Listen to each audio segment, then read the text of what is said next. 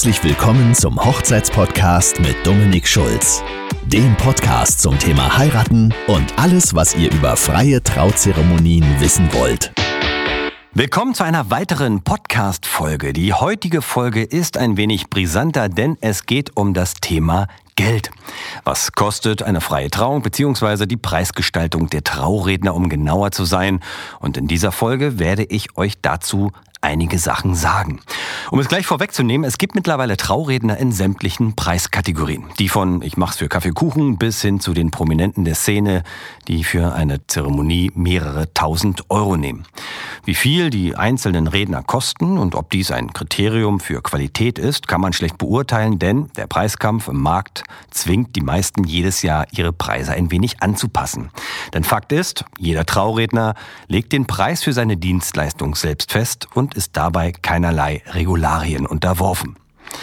Den Preis, den der Redner verlangt, hat er sich selbst verschrieben und der setzt sich dann auch aus verschiedenen Komponenten zusammen. Wir sprechen hier über die Trauredner, die im Mittelfeld liegen und da beginnt es eher bei circa 700 Euro für eine Zeremonie.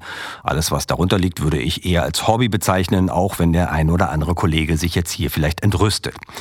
Es macht natürlich auch einen großen Unterschied, ob der Trauredner seine Arbeit nebenberuflich ausführt oder komplett selbstständig damit ist und dadurch eben auch andere Preise nehmen muss. Der erste Punkt ist, sind die Preise offen gelistet oder schickt der Redner ein individuelles Angebot, nachdem ihr eine Anfrage für diesen Tag gestellt habt. Sprich, Preise sichtbar oder individuell. Der Vorteil einer transparenten Preisübersicht liegt darin, dass der Kunde, in dem Fall das Brautpaar, praktisch sofort entscheiden kann, ob die Kosten für den Trauredner ins Budget passen oder eher nicht. Angebote, die einem erst zugesendet werden, können frustrieren, wenn man sich vielleicht schon auf den Redner eingeschossen hat und plötzlich Zahlen auf dem Tisch hat, die einen dann umhauen. Klar, es gibt hier auch selten Erfahrungswerte, denn so wahnsinnig oft im Leben heiratet man ja auch nicht.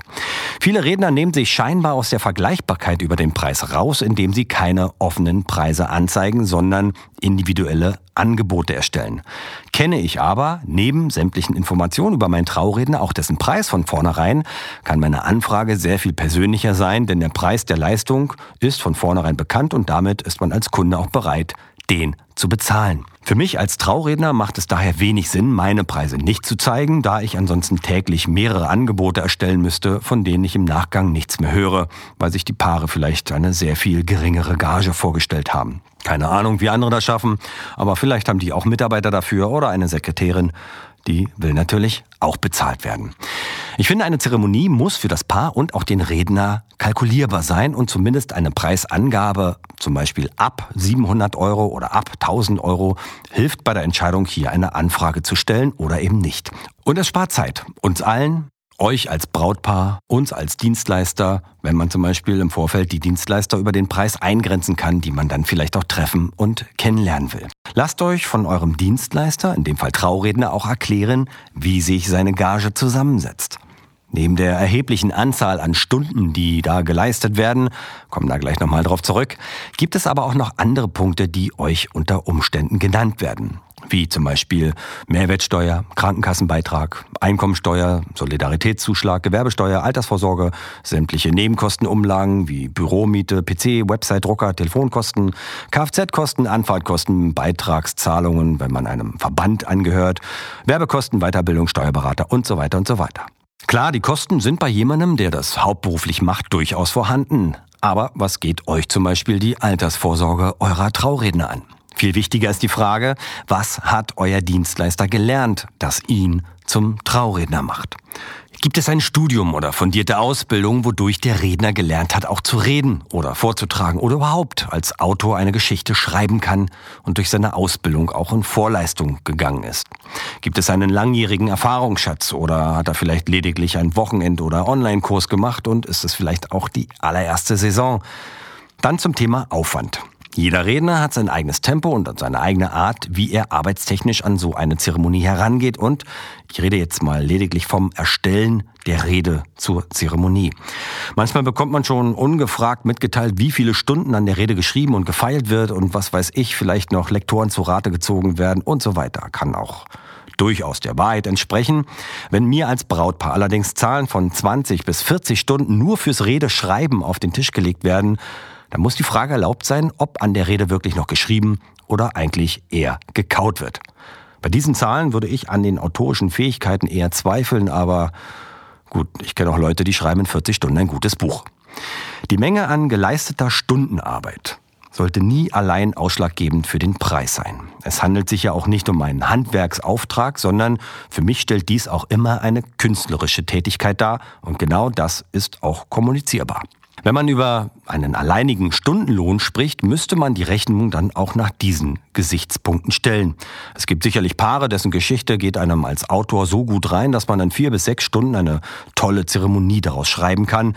Ein anderes Paar braucht vielleicht mehr Aufmerksamkeit und das Schreiben der Rede dauert dementsprechend vielleicht zehn bis zwölf Stunden und ja, ich müsste dann am Ende dementsprechend auch die doppelte Gage nehmen. Das ist natürlich Quatsch und daher lasst euch die Preise nie nur über die Anzahl der geleisteten Stunden erklären.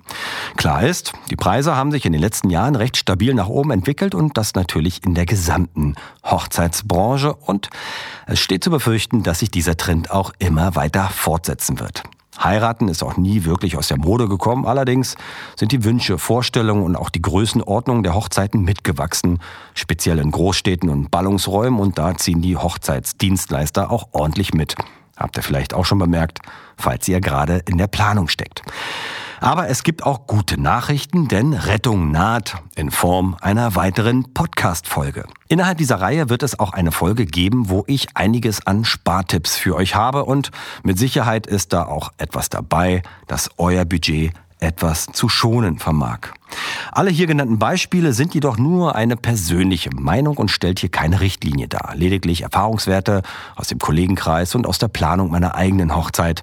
Ihr als Paar, die eine Hochzeit plant, habt vielleicht ganz andere Prioritäten und Punkte, die euch wichtiger sind als andere und geht somit auch ganz anders an die Sache ran. Wir reden hier die ganze Zeit von Preisen, aber natürlich hat eine Hochzeit mit freier Zeremonie doch immer einen ideellen Wert für euch als Brautpaar und es gibt auch genug Paare, denen ist es völlig egal, was der Redner kostet. Hauptsache, genau der kommt und macht das dann auch.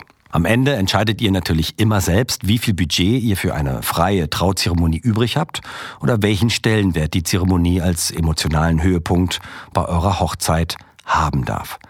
Ihr werdet euren Redner, Rednerin oder auch freien Theologen nie ausschließlich nur über den Preis für eure Zeremonie buchen, sondern auch immer darauf achten, dass ihr menschlich gut zusammenpasst und ihr euch auch wirklich miteinander wohlfühlt.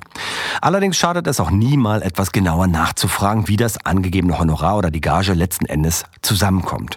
Es könnte eurerseits ja auch ein reines Interesse an der Materie an sich bedeuten und hat vielleicht gar nichts mit der Entscheidungsfindung zu tun. Ihr versteht, was ich meine. Ich wünsche euch in jedem Fall den für euch passenden Trauredner mit dem richtigen Preis für eure Zeremonie.